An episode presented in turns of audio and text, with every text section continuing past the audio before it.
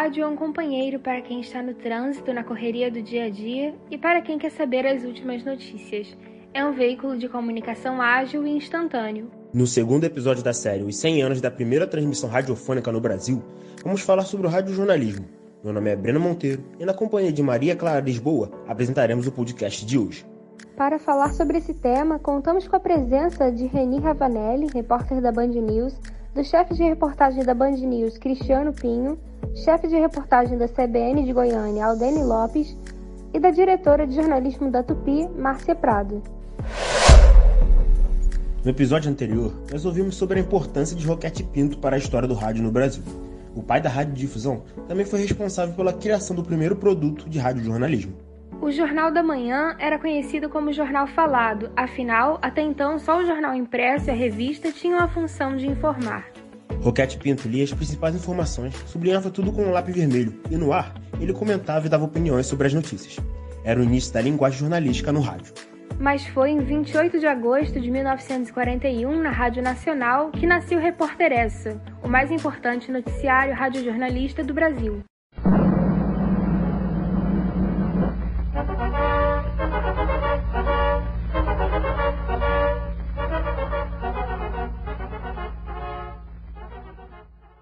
O áudio que você acaba de ouvir é a famosa vinheta do Repórter Essa, um dos principais marcos do noticiário. O programa tinha como locutor o radialista Heron Domingues, que ficou marcado pelo bordão Aqui fala o seu repórter Esso. Aqui fala o seu repórter Esso, testemunha ocular da história. O Repórter Esso trouxe uma nova forma de comunicar as notícias via rádio, criou novas técnicas de locução e adaptou a linguagem do texto escrito para o texto falado para ser ouvido. Essa é uma grande característica do meio. Para entender como se faz notícia em rádio, vamos conversar com Márcia Prado, diretora do jornalismo da Rádio Tupi. Márcia, quais são as dificuldades de fazer jornalismo em rádio?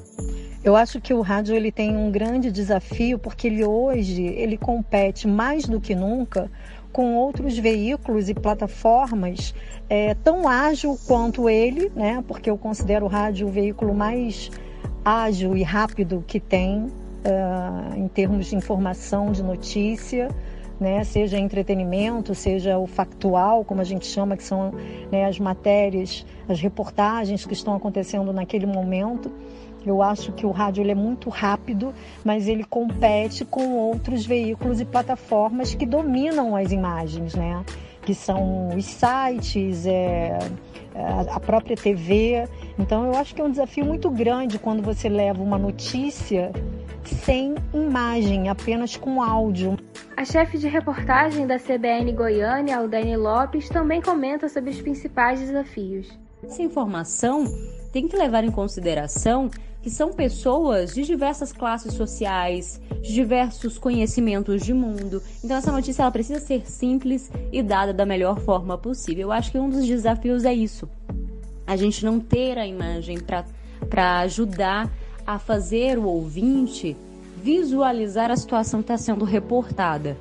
Outro o desafio é essa, esse tipo de linguagem, né? A gente tem que descrever mais, sem, claro, ficar é, horas falando só de um assunto, é precisa ser objetivo na hora disso. Acho que esses são alguns dos desafios que nós temos. Muitas pessoas ouvem rádio fazendo outras coisas. Márcia, Aldênia, como produzir notícias para quem só tem uma chance de ouvir e entender?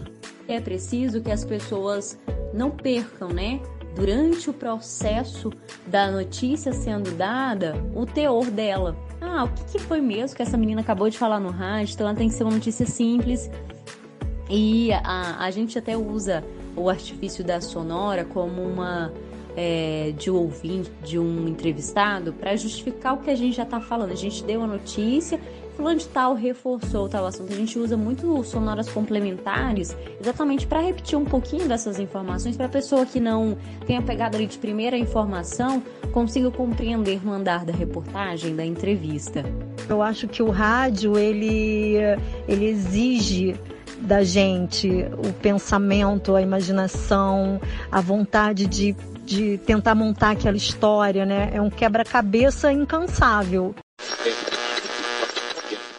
Desde que foi tomada a decisão do ministro Edson Fachin do Supremo Tribunal Federal para suspender as operações policiais aqui no Rio de Janeiro em comunidades durante a pandemia e depois também agora no início do mês em que essa é, decisão foi referendada pela maioria dos ministros, gerou-se um debate muito grande aqui no Rio de Janeiro. Esse áudio que você acabou de ouvir é do Cristiano Pinho, chefe de reportagem da Band News.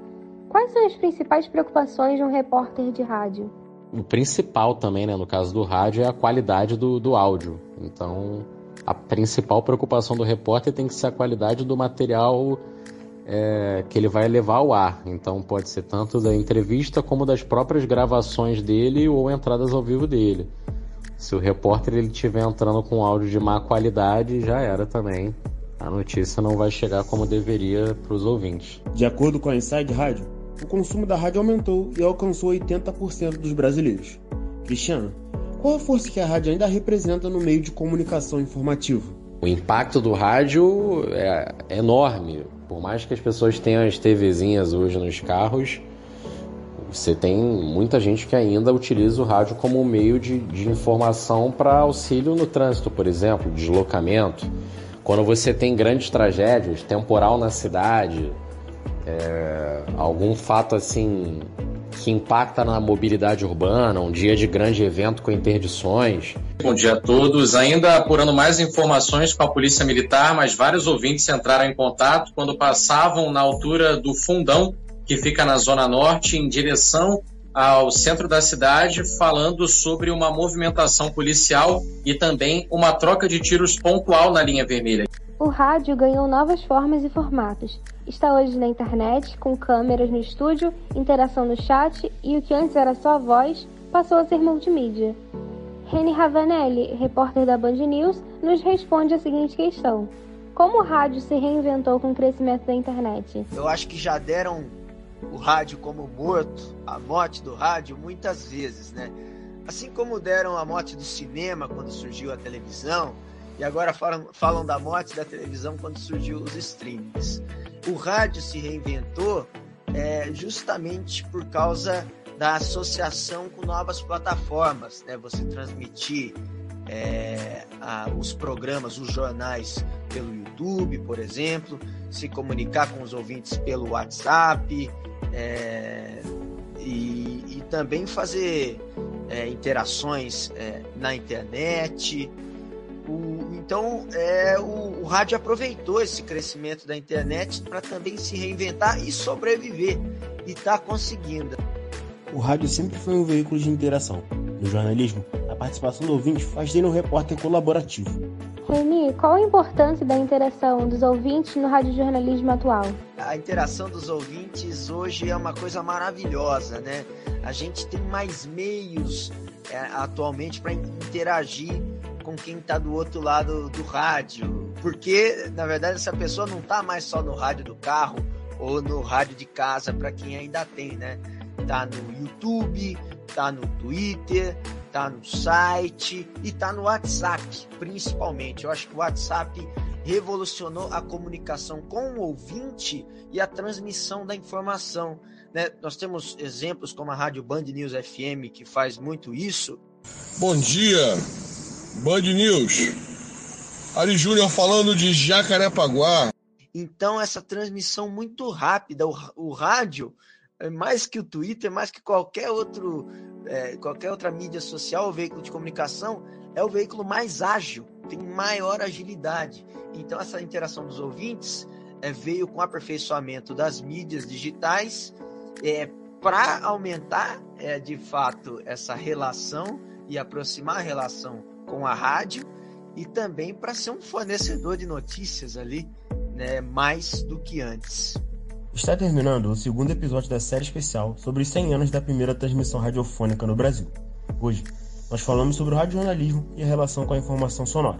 Gostaríamos de agradecer a participação dos nossos convidados neste podcast. O último episódio será lançado no site agenciauvabarra.com e nas plataformas de áudio e vai trazer uma metalinguagem. Vamos falar de podcast no podcast. Deixamos o convite para que ouçam a série especial e conheçam todos os nossos podcasts jornalísticos. Produção e edição de Breno Monteiro, apresentação de Breno Monteiro e Maria Clara Lisboa. Coordenação da Rádio Uva Barra, professor Anderson Barreto e coordenação do curso de jornalismo, professora Renata Feital.